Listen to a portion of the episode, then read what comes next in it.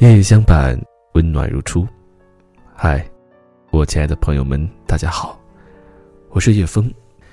最近这些天，好多听友对叶枫说，好久没有听到叶枫的声音了，为什么没有更新呢？真的有点抱歉，让你等待了这么久。那在今天的节目当中，就想和你分享这样的一篇文字。你可以。不圆滑，但必须懂世故。生活中总有这样一些人，似乎他们存在的意义就是凸显你的不合群。当某一件事情触发了你所坚守的原则底线或是道德认知时，你坚定的表明自己的立场，并表现出强烈的情绪反应，但他却能云淡风轻。一笑而过，或敷衍附和，或笑而不语。最后的结果是，你灰头土脸，他却左右逢源。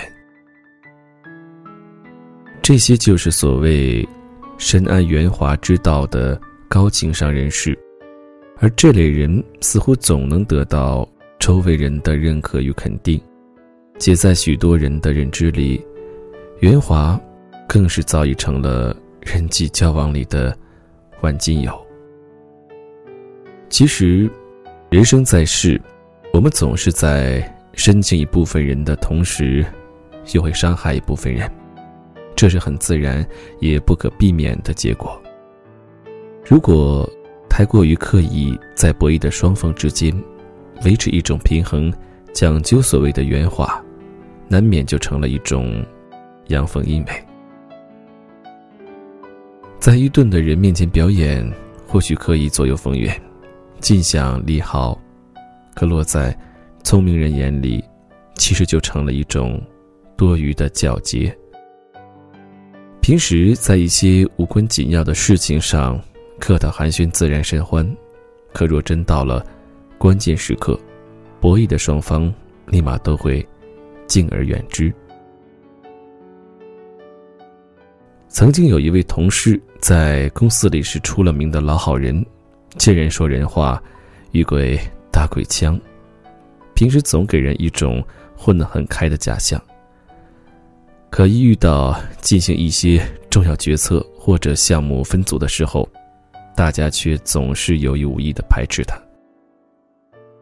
后来我与一位关系非常要好的同事谈起，他一语道破其中的原因。因为大家都有所提防，确实如此。一个人如果立场模糊、原则性也不强，旁人对他自然就有些敬而远之。在进行一些团队合作时，大家都必须同心同德，谁都不愿意团队里有让人捉摸不透的存在。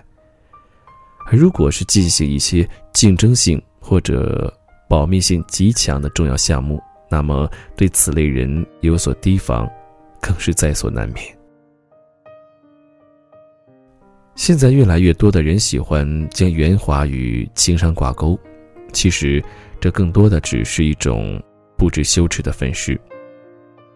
扯开情商那一层明亮的遮羞布，圆滑其实就是一种自私的表现，而从道德与品行上来说，也是机不可取。即便抛开道德因素不谈，圆滑也只是一种乱中求存的技能，但绝不是长久的处世之道。历史更是不止一次的告诉我们：一旦尘埃落定，墙头草通常就会成为第一个肃清的对象。那么，有原则、有立场，是否就是正确的处世之道？似乎也不对。曾有人问我，不愿意圆滑是不是情商低的表现？我思考了很久，却迟迟不知该如何回答。主观上来说，我很想给他一个否定的答复，但结合自身的情况，又总觉得有一些误导。后来我把这个问题抛到了朋友圈，绝大部分人都注意到了“不愿意”三个字。虽然表达各有不同，但回复的意思基本一致。不愿意圆滑，而非不懂得圆滑。所以情商非但不低，而且很高。部分观点与我内心的想法不谋而合，因为我自己便是一个不愿意圆滑的人，自然也不会认为自己情商低，但我也绝不敢说不愿意圆滑就是情商高，因为我非但没有因此而在生活中获得某些便利，相反，我时常会因为过于原则而陷入一些与本身无关的漩涡里，得罪人的事情。更是没少干，所以这些答案似乎没有任何意义。直到后来，大学时候的一位老师回复了我：“不愿圆滑是没错，但同时也必须懂得世故。”他给我讲了一个这样的故事：当年读博的时候，导师给他和另一个同学各分配了几个研究生，做两种不同假设的项目对比，最后两组。都很好的完成了任务，可当以后再次进行项目分组报名的时候，师弟师妹们都希望分配到另一位师兄那里。这让老师在内心觉得很受伤，也很疑惑。后来经一位师弟明言暗示，老师这才恍然大悟：项目中总会有许多细节问题，如果。一一顾及，就会极大增加项目的工程量。有些师弟师妹为了偷懒，通常会走一些捷径，利用项目的容许差错范围取巧。一般来说，只要负责人能够圆滑的处理，睁一眼闭一眼，对于交差时绝对没有问题，导师也不会真去仔细核查。可这是导师坚决反对的，也是。行业内的大忌。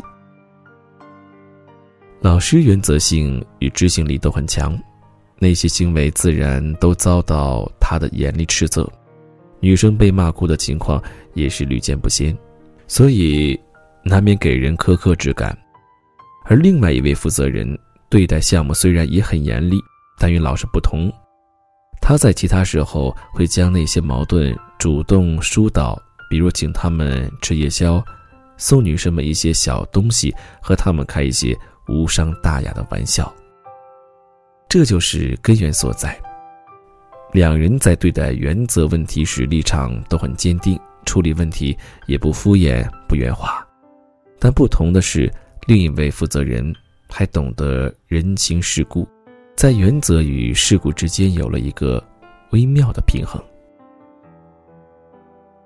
从某种意义上来说。不圆滑是一种坚守原则、不屈从于外界的自我捍卫，也可简单理解为仅是不愿委屈自己的感受。而过于注重自身感受，其实与过于在意别人看法一样，都是一种心理上的贬狭。一个心灵边界宽广的人，在满足自身感受的前提下，绝对也懂得去照顾他人的情绪。将原则与和善巧妙地融合在生活里。古人讲究外圆内方，意思就是做人要像钱币一样，外表圆润，但内心方正。更通俗点来说，就是凡事都应讲究与人为善，精通世故。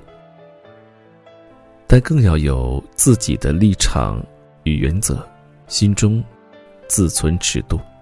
黄炎培。就曾写信鼓励儿子：“和若春风，素若秋霜，取向于前，外圆内方。”其实，就是倡导一种世故而不圆滑的处世之道。外表圆滑懂世故，内心方正不圆滑。前者使得自己在熙熙攘攘的人群里进退有度，不因死板而显得毫无生趣。更不因棱角过于锋利而四处树敌，而后者则让自己在鱼龙混杂的社会中不摒弃初心，不趋于迎合，心存善念，恪守原则。在表浅距离越来越近，实则却越发疏离的群居时代，许多人开始在生活中不知所措。其实生活从来就不是非黑即白的二元论，懂世故与不圆滑两者不能混淆一谈，但却可以保持一种进退有度的微妙平衡。做一个世故而不圆滑的聪慧之人，这也是一场伴随人生的漫长修行。